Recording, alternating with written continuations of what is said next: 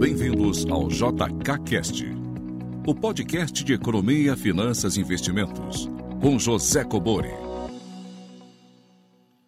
Sejam todos muito bem-vindos a mais um episódio do JKCast.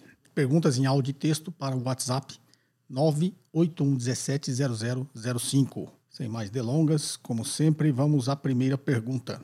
Bom dia, José Cobori. Bom, meu nome é Igor, falo de Brasília, já sou um ex-aluno seu, né? Fui aluno do Investidor de Alta Performance e da Independência Financeira, dois excelentes cursos. Eu queria ver com o senhor um pouco de como é essa questão, como, como são criadas as opções, né? A gente está vendo aí essa questão do, do short squeeze lá na GameStop e parece que um dos problemas acaba que quando você né, tem que tentar fechar a sua posição, você não tem opção aberta, porque não vai até aquele limite, aí depois que o market maker que ele cria que você consegue fechar, mas aí já esticou demais, a volatilidade, a volatilidade aumentou tudo. Então eu queria entender um pouco de, de como são criadas, se o senhor pudesse falar, como é criada uma opção, o que faz uma opção ser criada, porque esses market makers criam as opções e porque algumas ações têm, outras não, né? Se puder falar um pouquinho mais disso, agradeço. Obrigado e parabéns pelo conteúdo. Bem, vamos lá. Igor de Brasília, ex-aluno aqui de dois cursos, né, Igor? Espero que você tenha realmente é, aproveitado e sido útil aí para você, tá? Vamos lá, como sempre, situar o pessoal, todo mundo ficar nivelado aqui na mesma página.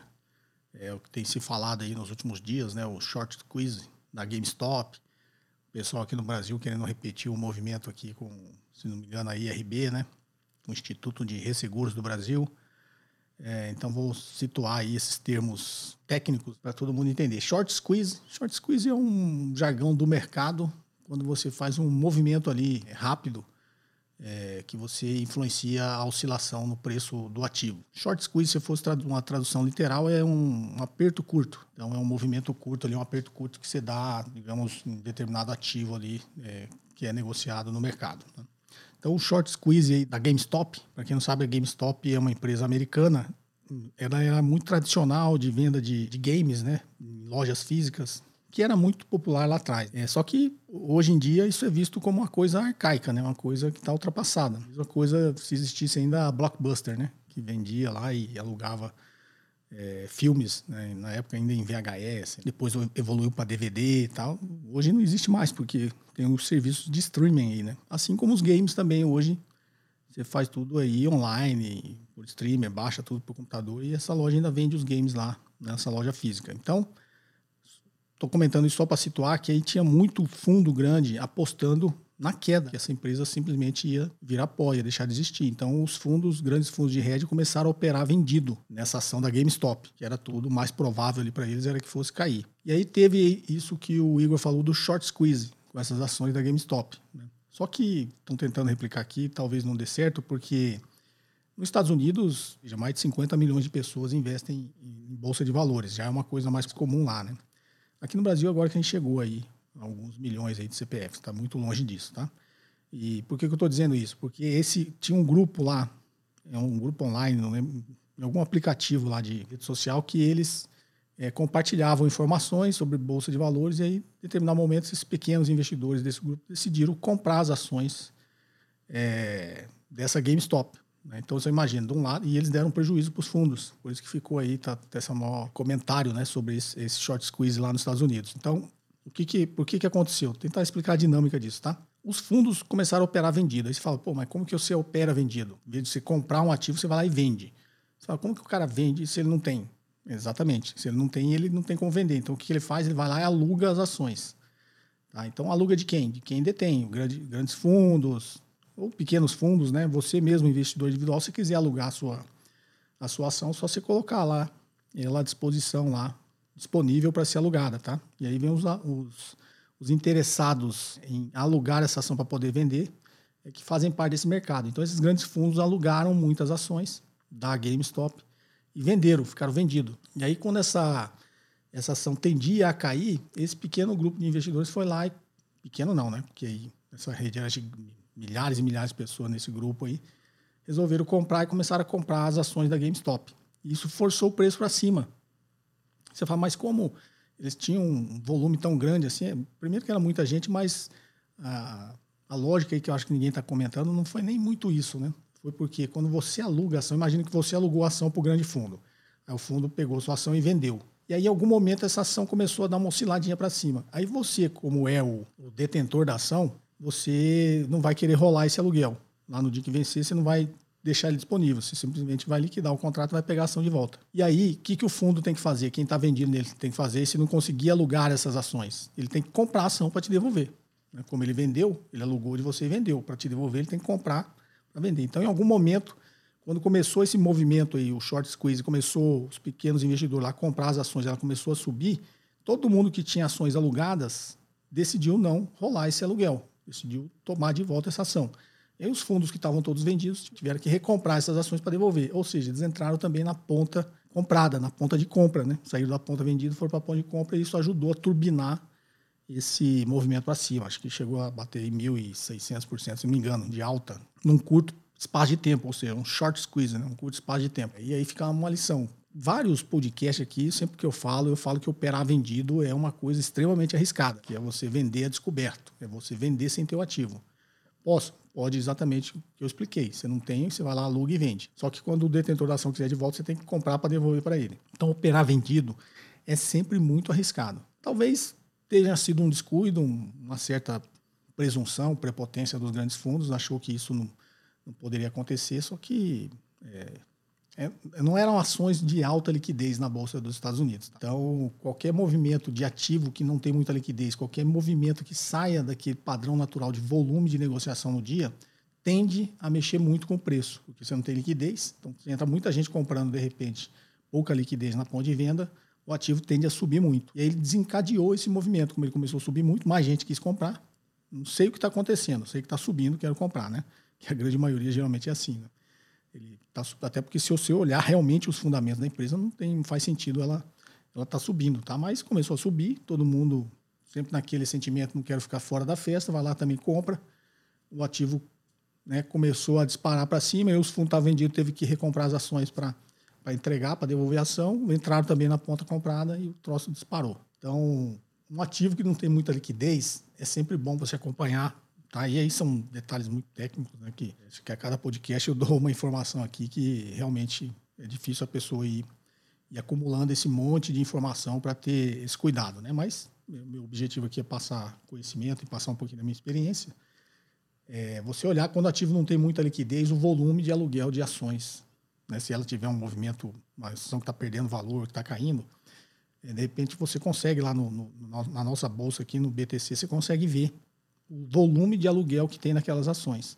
Se você comparar o volume de aluguel frente à quantidade de ações disponíveis, né, ou o free float da empresa, né? Free float da empresa é o que a empresa deixa no mercado aí, chama free float porque fica livre ali para negociação. Então, de repente, o volume de ações disponíveis frente ao volume de ações que estão alugadas é um sinal ali que um movimento desse pode acontecer, um short squeeze, né? Que vai exatamente o que aconteceu com a GameStop. Então, essa explicação toda, Igor, só para te explicar agora que você realmente eh, perguntou, né? Você, você citou isso, eu quis situar aqui o pessoal. Então, você perguntou aí como que uma ação é criada, né? Como que ela passa a existir. É um, eu já, acho que eu já expliquei, tem um vídeo no meu canal que eu explico também. Pode parecer estranho, mas ela é criada do nada, tá? A mesma coisa, isso aconteceu, pode ter acontecido aí, porque para você vender uma opção é a mesma coisa que você vender a descoberta. Você tem que ter ação. Você está vendendo uma opção de compra de alguma coisa. Então imagina lá que eu sempre dou o exemplo do mercado imobiliário. Se você vai cobrar por alguém um sinal para comprar um apartamento, você tem que ter um apartamento para vender. Não é isso? Opções é exatamente isso. Você está cobrando um sinal ali de uma ação que você quer vender. Né? E a pessoa seria o prêmio da opção. Né? Então, para eu vender uma opção de compra, eu preciso ter o ativo. Então, muita gente também não tinha o ativo, queria vender a opção de compra, foi lá e alugou a ação também para vender, fez o mesmo movimento. Aí você fala, como que a opção é criada? Exatamente. O, passo a passo é o seguinte: a bolsa autoriza as séries lá, que ela pode, é meio arbitrário, se o mercado achar que o mercado vai comprar a série com exercício X reais, ela vai lá e só autoriza a série, que é aquele código. Né? Se for de Petrobras, Petro, G, Petro, né? F, que é sempre da opção, tá? Porque aí o alfabeto segue ali, janeiro, fevereiro, né? A, B, C, D. Não convém aqui entrar nesse detalhe, só para explicar. Aí a, a, Bolsa simplesmente autoriza no sistema ali essas séries. Petro D45, Petro D, sempre o preço de exercício. Só está autorizado lá. O que, que ele tá, a Bolsa está dizendo? Se você quiser lançar uma opção com esse preço de exercício, você pode lançar, você só precisa ter ação. Então o que, que o mercado faz? você compra, que aí são operações estruturadas, eu já expliquei aqui, uma operação que chama operação de financiamento, você compra uma ação e vende a opção. No momento que você comprou a ação e lançou, quem vende a opção está lançando uma opção. Então, quando você lança a opção, ela passa a existir. Até aquele momento você lançou, não existia. Aí você lançou, você pôs lá para vender. Petro D45. Você lançou essa opção. Alguém comprou, ela já. Você lançou, ela já existe. Né? Alguém vai comprar. Ou não, tá? Depende da liquidez. Então, o que acontece é exatamente isso, Igor. A opção é criada por quem detém o ativo e lança essa opção. Então, você lançou, você está vendido. Você tem uma obrigação agora e quem comprou tem um direito. Essa, essa dinâmica também já expliquei aqui. Mas só para responder diretamente o que você perguntou, como uma opção é criada? Quem lança a opção está criando uma opção. Está criando uma opção de compra. Tá? Imagine, de novo, o exemplo do mercado imobiliário. Não existe nenhum contrato de sinal de compra de imóvel, concorda? Aí você tem lá seu apartamento, você quer vender, mas o cara lá não quer assumir o compromisso agora, mas quer garantir ali o direito dele comprar esse seu apartamento. O que é comum no mercado imobiliário? Você vai lá, faz um contrato com ele, ele dá um sinal, ele paga um sinal. Sei lá, seu apartamento custa um milhão, ele dá lá um sinalzinho de 10 mil. O que é o sinal? Se o cara não exerceu o direito dele no dia de comprar, esse 10 mil é seu, que lançou, digamos, essa opção de compra do imóvel. Então, essa opção de compra do imóvel passou a existir quando você quis negociar. Né? Quando você quis vender a opção de alguém comprar o seu apartamento. Mesma coisa no mercado de ações. Você tem o ativo, você tem a ação da Petrobras. Você vai lá e lança uma opção. A partir do momento que alguém você lançou, deu, deu essa opção para alguém comprar, né, o direito de comprar a sua ação daqui a um mês, ou lá no dia do vencimento do, do de opção, ela foi criada. É simples assim. Pode parecer estranho, mas é simples assim. Espero não ter complicado demais a pergunta, Igor. Vamos à próxima? Olá, professor José Cobori. Meu nome é Rony, falo aqui da cidade de Taboão da Serra, São Paulo. Eu agradeço a poder selecionar minha pergunta, que seria: como que eu faço para melhor utilizar as reuniões de divulgação de resultados das empresas, as conferências com investidores? Como que a gente poderia utilizar isso a nosso favor para entender melhor o negócio? Obrigado e parabéns pelo conteúdo. Vamos lá, Rony de Taboão da Serra. Isso é uma dúvida de todo investidor, principalmente iniciante, né, Rony? Você, como você aproveitar, né, aquele evento que a empresa disponibiliza quando ela divulga os seus resultados, né, faz aquela aquela conferência lá com os analistas, é uma oportunidade que a empresa está te dando de fazer algumas perguntas, tirar algumas dúvidas, até sobre o próprio negócio, projeção da empresa, algum projeto que ela está investindo tirar qualquer dúvida. Você é sócio da empresa, você tem esse direito. E por isso as empresas fazem esses eventos. E aí a pessoa fala: como que eu posso aproveitar essa reunião, em vez de eu ficar só escutando e tirar? Bom, primeiro você tem que conhecer a empresa e, e agir como sócio mesmo. Eu sou sócio desse negócio, quero tirar dúvidas. E aí suas dúvidas, obviamente, vão ser sobre o negócio. Então você tem que conhecer bem ele. Eu sempre dou o exemplo: a padaria está lá, você é sócio do seu cunhado da padaria. Sei lá, de tempos em tempos se você é um investidor consciente e quer preservar o seu patrimônio, você vai acompanhar o seu investimento lá com o seu cunhado. Então, de tempos em tempos, você vai lá, sei lá, uma vez por mês, uma vez a cada 15 anos, você vai lá ver o negócio, como é que tá, vai chamar o seu cunhado, e aí, como é que tá o movimento, né? vendeu mais pão, não vendeu, que a, crise econômica afetou, né? abriu algum concorrente aqui, você vai lá tirar as dúvidas sobre a padaria, que você é sócio. Sei lá, ele está comprando um novo forno, você vai lá querer saber por que ele está comprando, se tem demanda para aquilo, tudo isso. Ou se ele pensa em comprar, você vai querer questionar por que, que ele pensa em comprar, por que, que o projeto de investimento dele é esse. Então, a mesma situação você tem que ter com uma empresa de capital aberto. As pessoas às vezes confundem, acham que não é a mesma coisa. É a mesma coisa, tá? Você ser sócio da padaria e ser sócio da Ambev. É óbvio.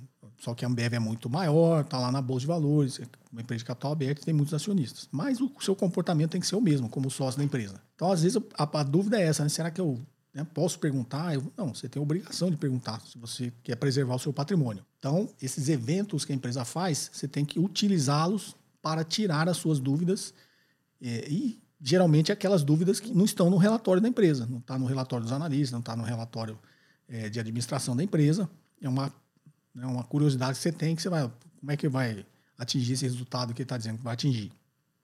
Então você tem que utilizar para esse motivo. Vou, vou, dar um exemplo pessoal meu de muito tempo atrás, que a dinâmica é a mesma, mas nesse caso eu fui na empresa. Você, como investidor, você tem direito de ir na empresa também, tá? na área de RI, lá com investidores e tirar suas dúvidas. Só como a empresa centraliza esse evento, todo mundo usa o evento para tirar dúvida. Mas se você quiser, você pode ir, tá? Só você marcar com a empresa, ó, estou indo visitar a empresa, quero sou acionista, quero conhecer e tirar algumas dúvidas aí com o pessoal de RI. Nesse caso, né, porque eu era parceiro de um banco de investimentos, e eu fazia questão né, de ir nessas visitas que os analistas faziam. Eu era um parceiro, não era analista, mas era um parceiro. E pelos conhecimentos que eu tinha, eu gostava de visitar as empresas. Até conhecimentos de negócio que eu utilizava muito para isso. Né? Eu já comentei aqui que eu fui executivo de uma multinacional durante muito tempo. Então eu tinha muito conhecimento nesse negócio do que eu brinco do chão de fábrica, né? do dia a dia e aí eu queria tirar dúvidas básicas, assim, que a maioria dos analistas não se atentam para isso, né? Porque o analista geralmente ele sabe muito na teoria, mas nunca trabalhou numa empresa, nunca foi chão de fábrica lá. E aí nessa época nós éramos o maior acionistas, fora o controlador, de uma empresa de transportes lá, lá no sul, lá em Caxias do Sul. É, não vou comentar o nome aqui, mas vocês devem imaginar por uma questão de confidencialidade. E aí passamos lá, como éramos os maiores passamos três dias na empresa. Você é o maior acionista, você, geralmente você tem uma atenção melhor, né? Do próprio presidente da empresa, da diretoria, você tira a dúvida que você quiser. E esses três dias que nós passamos lá, eu, lá pelo segundo, terceiro dia, eu já tinha uma série de perguntas a fazer que não, eu não tinha visto respostas em lugar nenhum nem na própria reunião que a gente estava fazendo. A empresa tinha um projeto do, no ano seguinte ela crescer 20% nas vendas. E fez toda a projeção tal, e estava ali. Então, geralmente, quando você vê no relatório, está lá. O cara até fala de um projeto né, que ele tem, de investimento e tal, mas muitas vezes não está com o detalhe que você gostaria que estivesse. E aí você aproveita essa oportunidade para entrar nesse detalhe.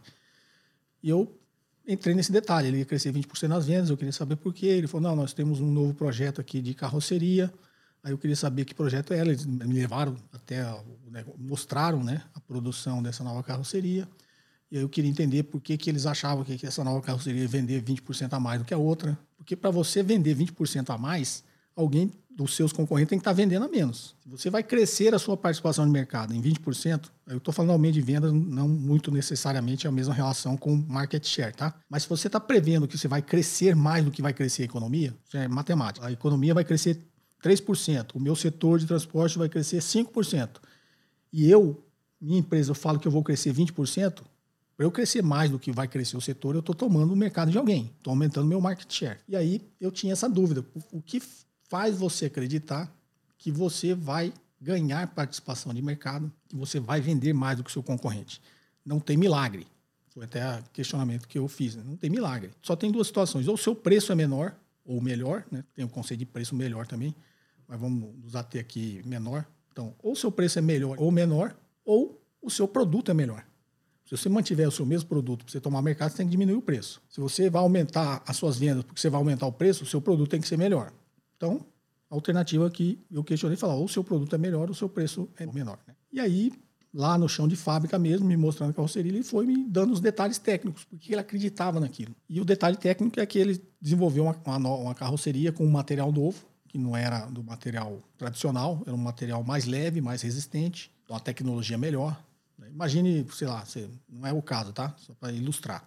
Você vai pegar vidro e fazer uma cobertura na sua casa de vidro. É, o vidro tem um certo preço, uma certa resistência e um certo peso. E aí, hoje existe lá o policarbonato. Ele é mais resistente, mais leve, porém mais caro, porque tem suas vantagens. Então, a carroceria lá é a mesma coisa, né? A carroceria era de aço ou de madeira, é, e ele desenvolveu um material novo, material sintético ali, à base de PVC, de acrílico, que ia tornar a carroceria mais leve. Como ia tornar a carroceria mais leve, o caminhoneiro lá, ou empresa de transporte, ia ter ganhos, porque a carroceria mais leve consome menos combustível. Logo, se a empresa vai ter ganhos né, em comprar uma carroceria com a tecnologia melhor, mais leve, ele está disposto a pagar um pouquinho mais por essa carroceria. Então, ele ia ter um novo produto, uma nova carroceria com a tecnologia melhor, que ia vender mais, porque ele ia aumentar. Não só ia vender mais em quantidade, mas ele ia aumentar o preço do negócio para vender. E aí, aquela explicação, com outros detalhes lá que me deu, me convenceu que realmente ele tinha potencial de crescer 20% no ano seguinte. Foi o que aconteceu, tá? Ele cresceu até mais. A acreditou naquilo e ele cresceu até mais no, no ano seguinte.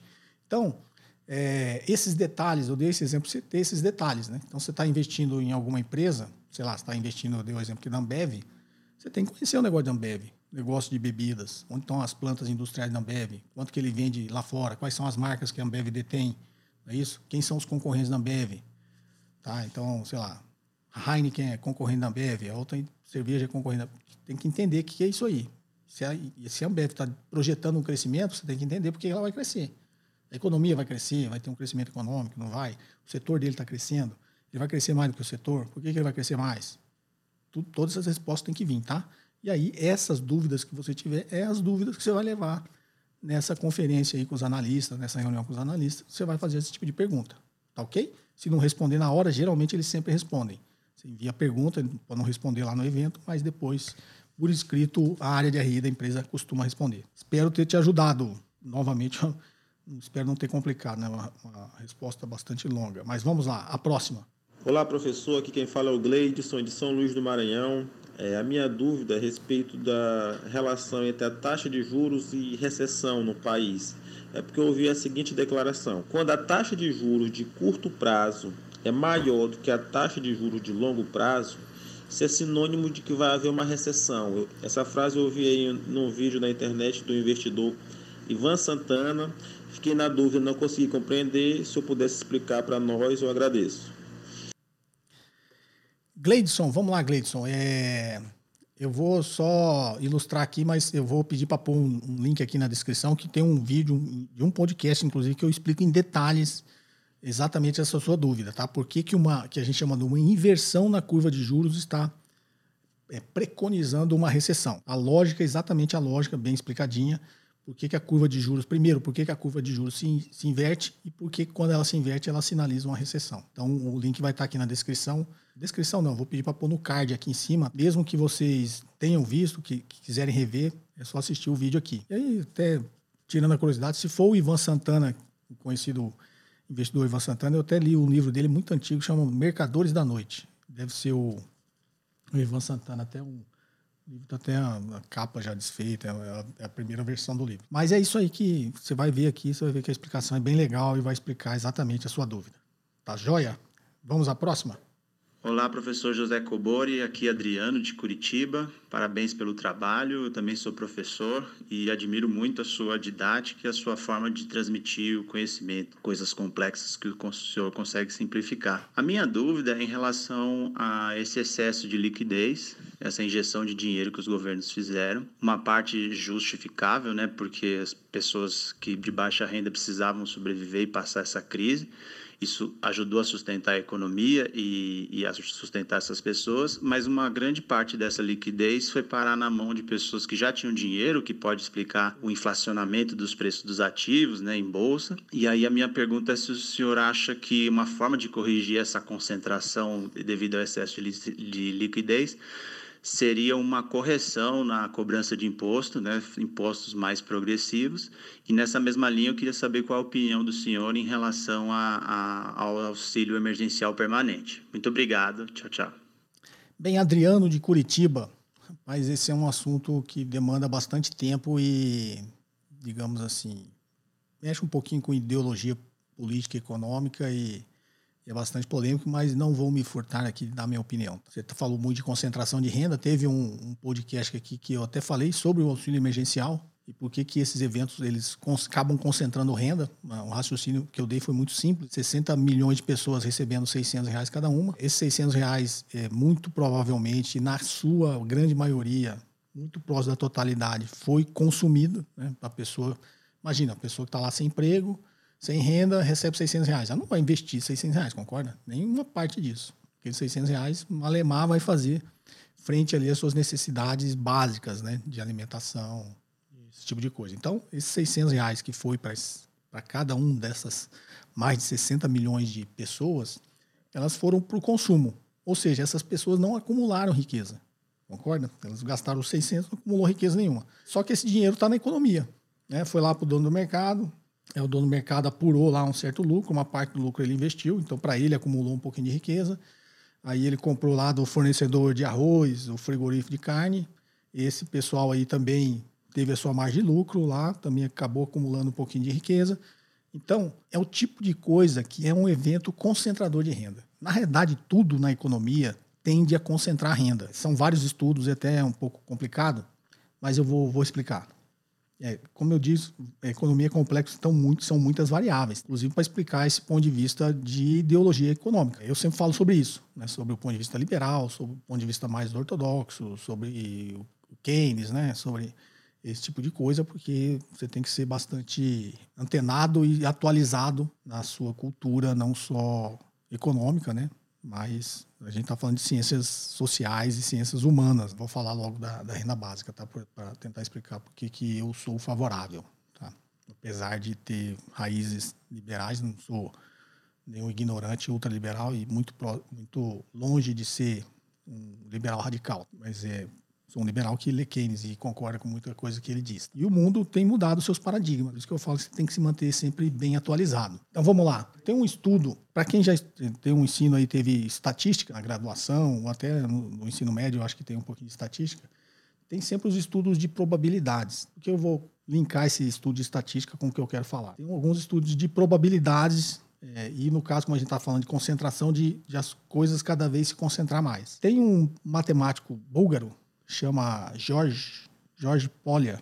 Né? Então, o George Polya ele, ele desenvolveu um estudo que hoje é conhecido como a urna de Polya, que é até no ensino básico, acho que a gente faz esse tipo de exercício lá quando a gente está no ensino médio, depois para quem vai para graduação e pega um pouquinho mais estatística, matemática, mas eu acho que isso aí deve ensinar até no ensino médio, que eu me lembro que eu era muito novo quando eu vi isso a primeira vez. Então, você pega um potinho, chama urna de Polya porque o pote é uma urna. E aí você põe lá 50 bolas pretas e 50 bolas vermelhas, né? ou seja, 50% de cada um. E aí você tem uma regrinha que é o seguinte: você vai lá, põe a mão, tira uma bolinha. A cor que sair a bolinha, você devolve ela e mais uma. Então peguei uma bolinha vermelha, devolvo uma bolinha vermelha, mais uma bola vermelha. Vou fazendo isso é, várias vezes. É, o que, que esse estudo do Jorge Polya é, mostrou? Que aí tem, ele evolui, tá, para é, vantagem cumulativa, que aí já está um pouquinho mais na é, no campo aí da economia, evoluir também esse raciocínio para passeios aleatórios. Só que isso é muito complicado para explicar aqui. Eu vou explicar dessa forma que fica mais fácil de entender. Então, nesse experimento do Jorge Polya, você tirou a bola vermelha, se é vermelha, você devolve ela e devolve mais uma bola vermelha. Se for uma preta, você tirou, devolve ela e devolve mais uma. Quando você fizer isso várias vezes, o que, que o estudo comprova?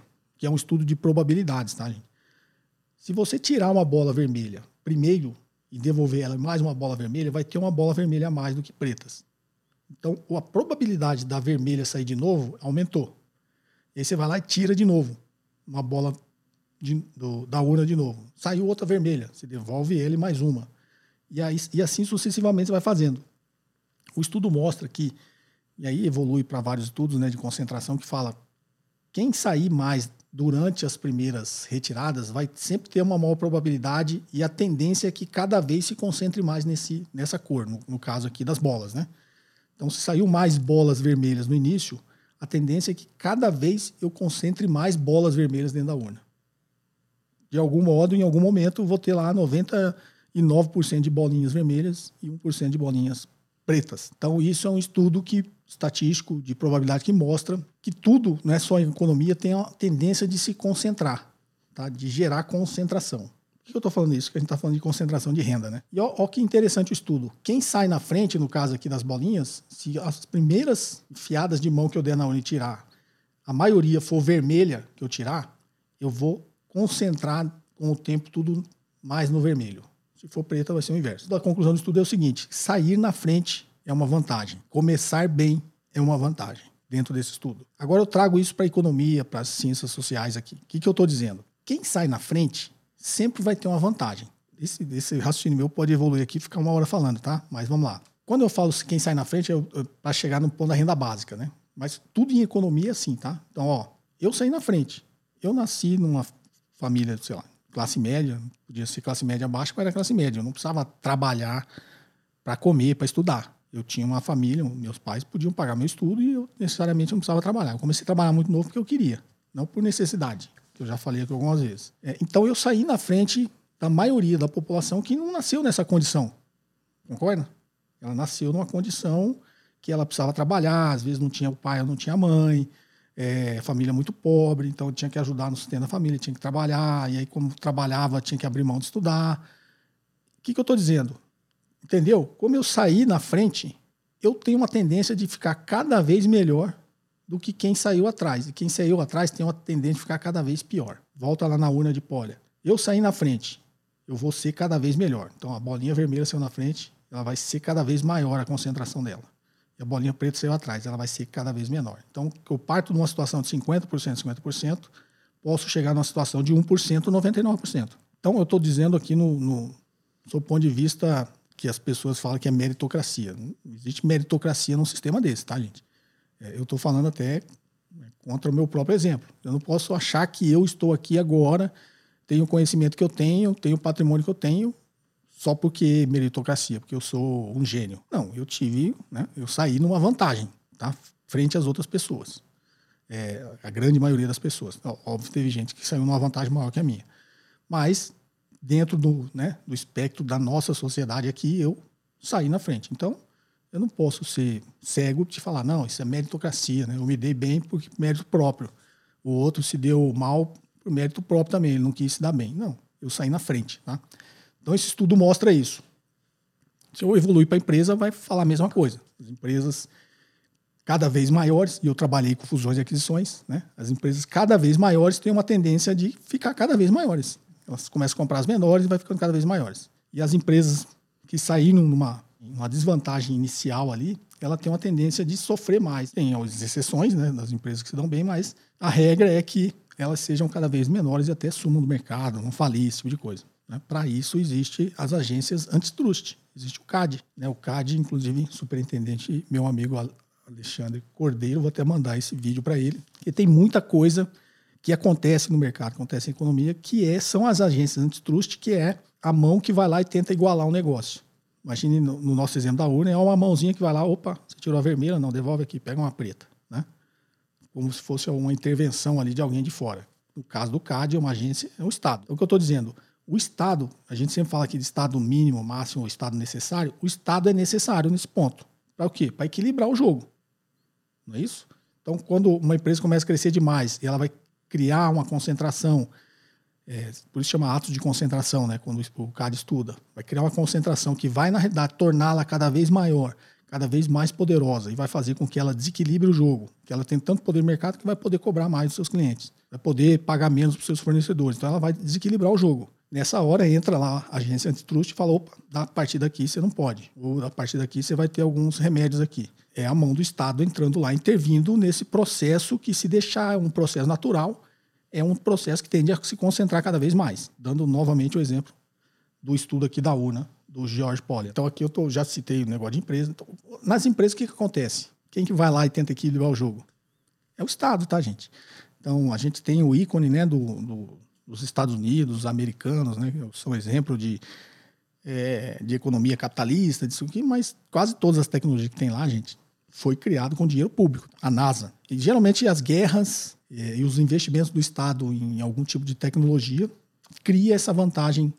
E aí eu entro naquilo que eu falei antes, na vantagem cumulativa, que é o, o dilema lá da habilidade, tá? Que é outro assunto que aqui vou entrar aqui para não complicar, mas são os investimentos do Estado em guerra que desenvolvem tecnologias, dinheiro público. No caso da NASA, da NASA já surgiram várias, várias tecnologias e várias empresas, dinheiro público. Né? Na época da Guerra Fria, aquela corrida espacial, os Estados Unidos querendo ficar na frente da Rússia, os países cada vez injetavam mais dinheiro no negócio.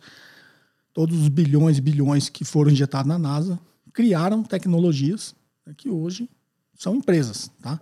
que é o que a gente chama em fusões e aquisições de spin-off, né? Criaram lá várias outras tecnologias que foram criando outros negócios. Por que isso foi possível? Dinheiro do Estado, tá? Estou, na realidade, complicando. É várias economias é, que eu estou dizendo aqui da concentração de empresas, né? Empresas tendem a ficar cada vez maiores e dominar cada vez mais o mercado. A menos que vá o Estado lá e tente equilibrar o jogo.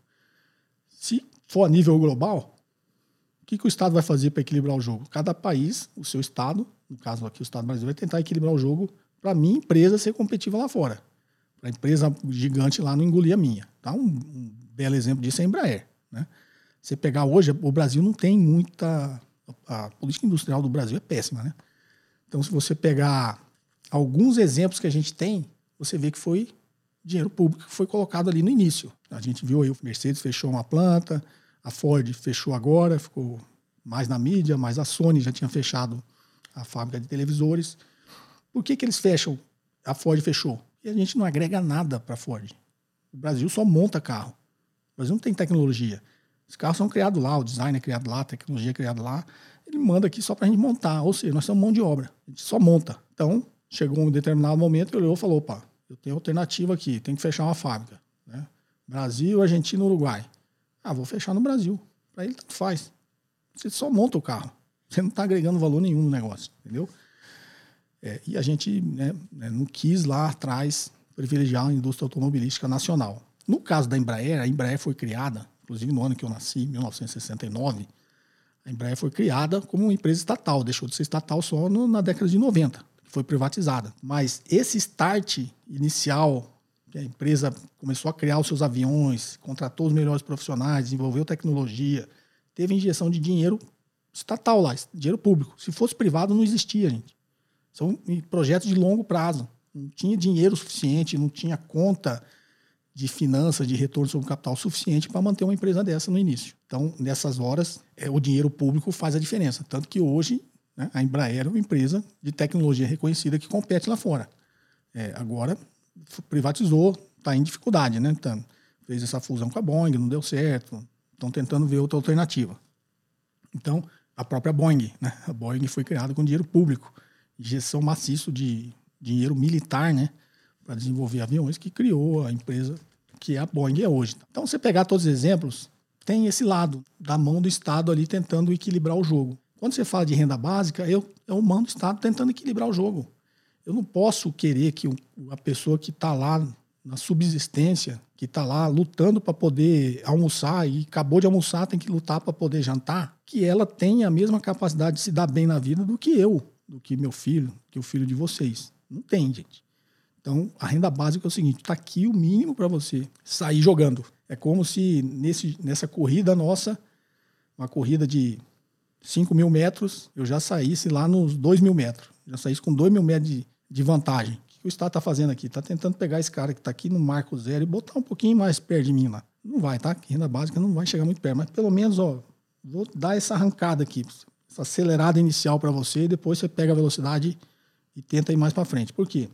Porque se eu não tentar equilibrar esse jogo que é desequilibrado, a sociedade não evolui, o crescimento econômico não evolui. Isso é bom para a economia, tá, gente? Isso não é uma, os ignorantes que já levam para o outro lado, que não tá, deve estar tá nem entendendo o que eu estou falando, que já acha que é comunismo, que eu estou longe de ser socialista comunista.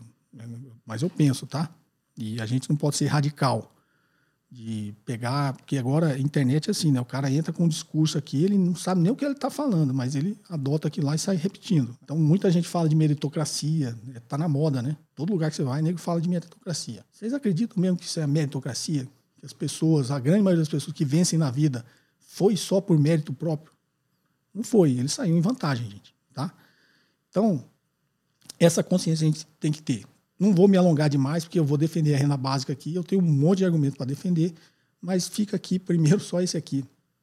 De repente, em outro podcast eu evolua mais, mas fica só esse, sem muita teoria, só esses exemplos aqui, que são exemplos teóricos, para explicar por que, que tem que ter um reequilíbrio nesse jogo aí, que a tendência é a gente concentrar cada vez mais riqueza em quem é mais rico. Essa é a minha opinião. E ela é fruto de muita leitura e muita experiência, tá? Espero que eu tenha respondido a sua pergunta e hoje eu estou me alongando demais nas perguntas, né? Vamos para a próxima? Boa tarde, professor Cobori. Aqui quem fala é Matheus, de Canoas, Rio Grande do Sul.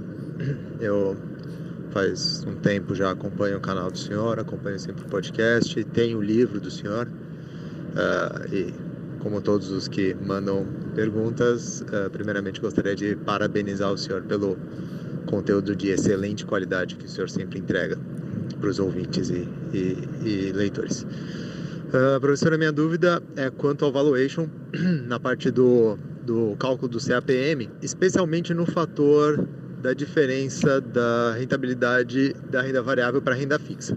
Né? Uh, quando a gente pega um histórico do Ibovespa e com as taxas de juros altas que eram praticadas há poucos anos atrás, a gente vê que em alguns anos uh, o Ibovespa, digamos, perdeu para a renda fixa. Né? Então eu queria saber exatamente como é que o senhor faz esse cálculo. Quantos anos o senhor pega? Se o senhor pega o primeiro e o último ano e faz como se fosse uma, uma simples diferença para calcular um retorno do Ibovespa, por exemplo, uh, nos pontos ou se o senhor uh, calcula ano a ano e faz uma, digamos, uma média das variações. Já vi um modelo também que utiliza a variação do SP500 para os bonds americanos e depois corrige pela, pela diferença da taxa da inflação. Então eu acho que o cálculo desse fator são, tem algumas variáveis aí que eu, eu gostaria de, de elucidar um pouco melhor.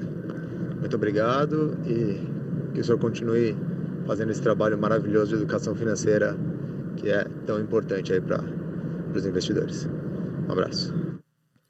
Bem, Matheus de Canoas, no Rio Grande do Sul. Sempre tem participação aqui do pessoal do Sul aqui. Muito, muito feliz. Tinha uma época da minha vida que eu era executivo, eu ia para Porto Alegre, Curitiba, quase toda semana. E viajar o Brasil todo, mas é, e gosto de todos os lugares, tá? Eu fui executivo, morei em vários lugares e as pessoas sempre perguntam, pô, mas ali é ruim, ali. Eu gostei de todos os lugares que eu morei, tá? Então vamos lá.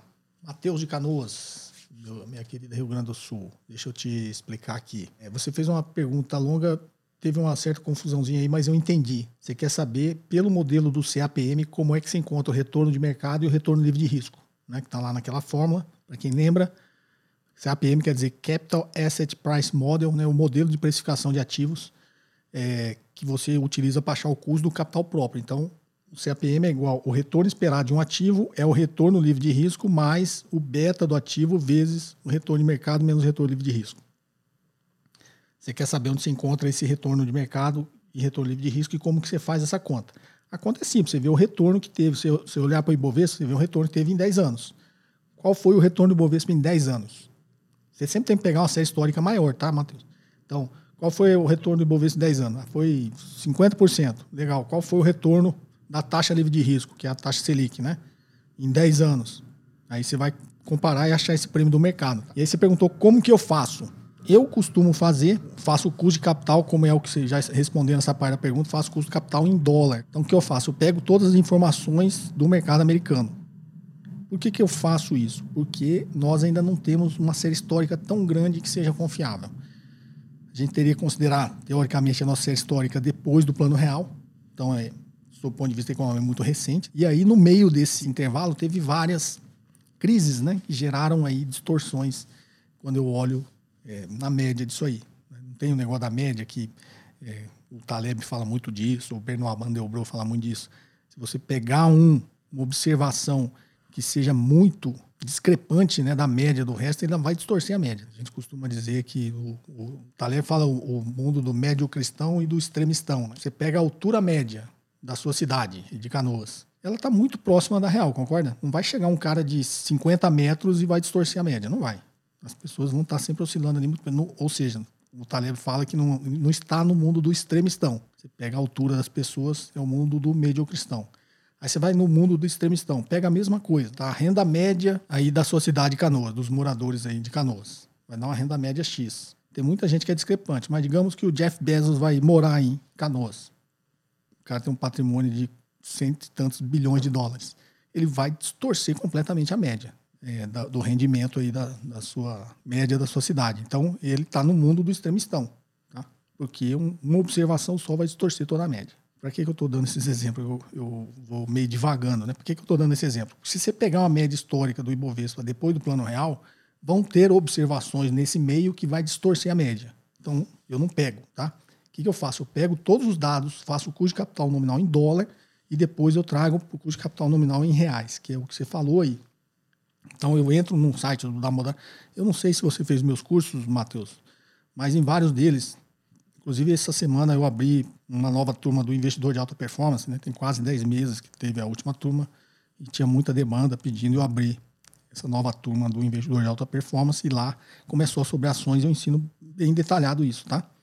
Inclusive nas aulas de hands-on, que eu faço o valuation lá para os alunos verem, faço do início ao fim, uma aula só, que tem, óbvio, uma hora e meia de aula, faço do início ao fim o valuation de uma empresa, e aí eu mostro exatamente lá onde eu entro no site da Modarão, onde tem todas as informações, pego o retorno livre de risco. Lá ele tem série histórica de, de 60 anos, 90 anos, tá? geralmente eu pego a de 60 anos. E aí já tem informação, qual que é o retorno do Standard Poor's 500 de 60 anos. E aí, óbvio, eu tenho que pegar o retorno livre de risco de 60 anos. E aí eu faço todo esse custo, essa formulazinha, faço esse custo capital nominal em dólar. Depois eu transformo em real. Como eu faço? Relação de Fischer. Né? Tiro a inflação americana e coloco a inflação brasileira. E aí eu chego ao custo de capital nominal em reais. Essa é a minha, minha forma de fazer, tá, Matheus? Espero novamente ter respondido. Vamos à próxima? Bom dia. Pergunta para o professor Zé Cobori. Vamos lá. Ailon Miranda de Brasília. Com certeza não ficaria interessante ler todo esse texto, mas vou mandar, pois talvez haja uma forma de resumir para responder.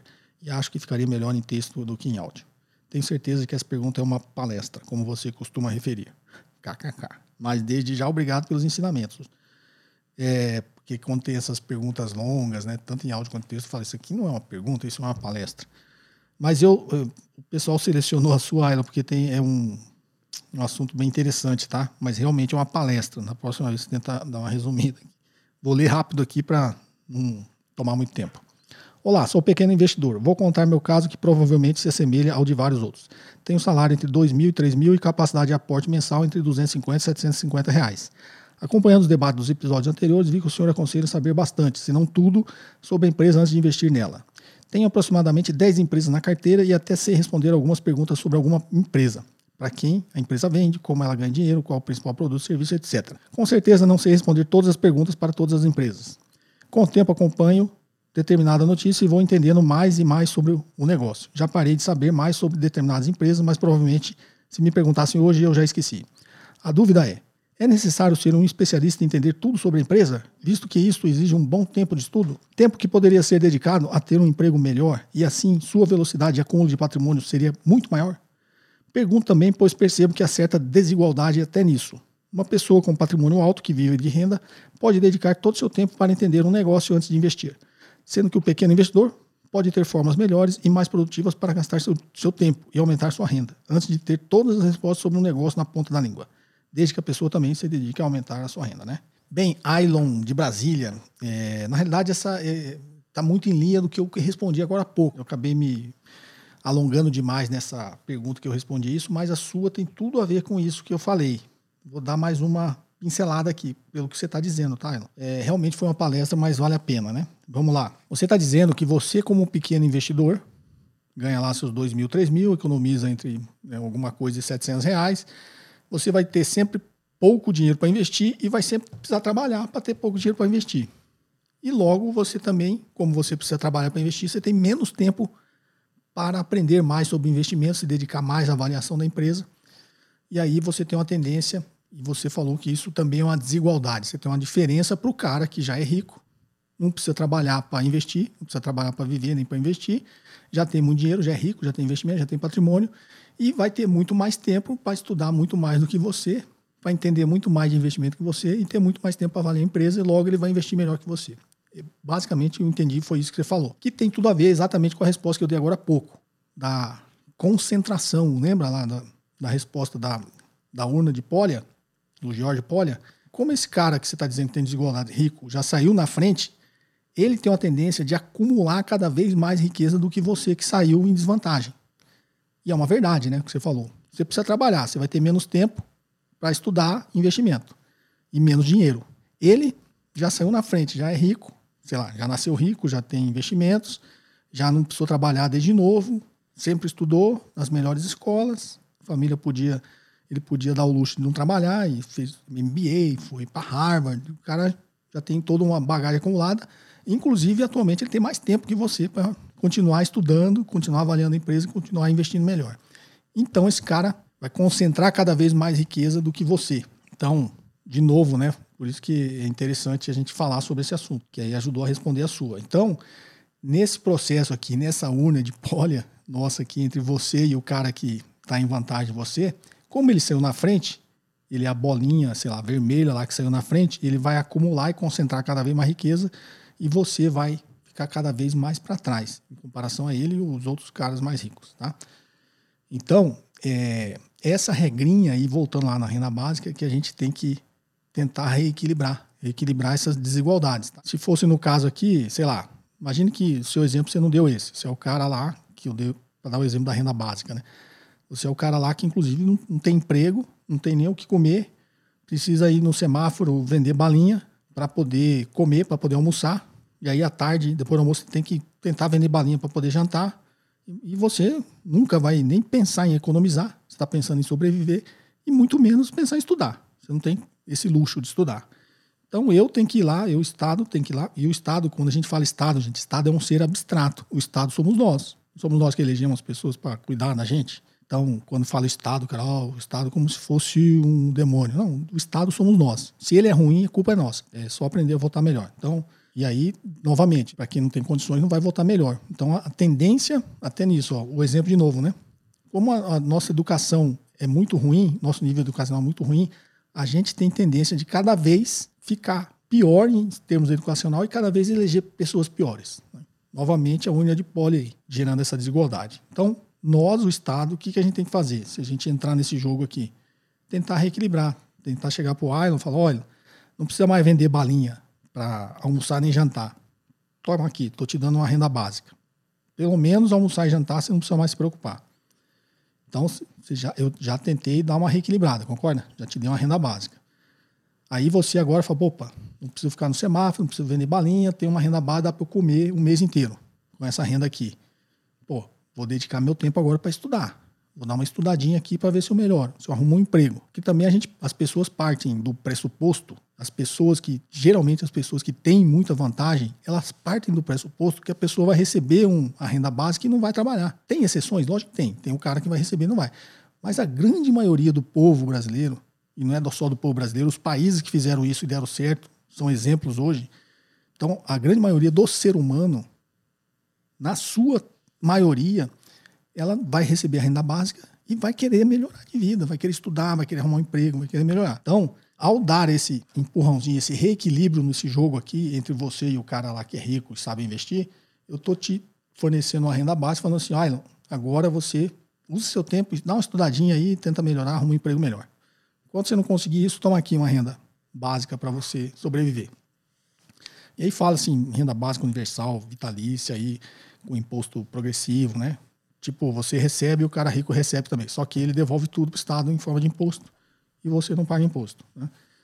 Seria mais ou menos isso que, no final das contas, a gente tem que mexer nessa forma da gente parar de tributar consumo e produção e passar a tributar renda e patrimônio. Porque quando eu tributo consumo e produção, eu estou desequilibrando o jogo, não estou equilibrando. Tá? Por quê? Porque se eu cobrar imposto sobre consumo, sempre dando um exemplo simples, tá? Você vai lá comprar arroz. Você consome 10 quilos de arroz por mês, você e sua família. Eu também.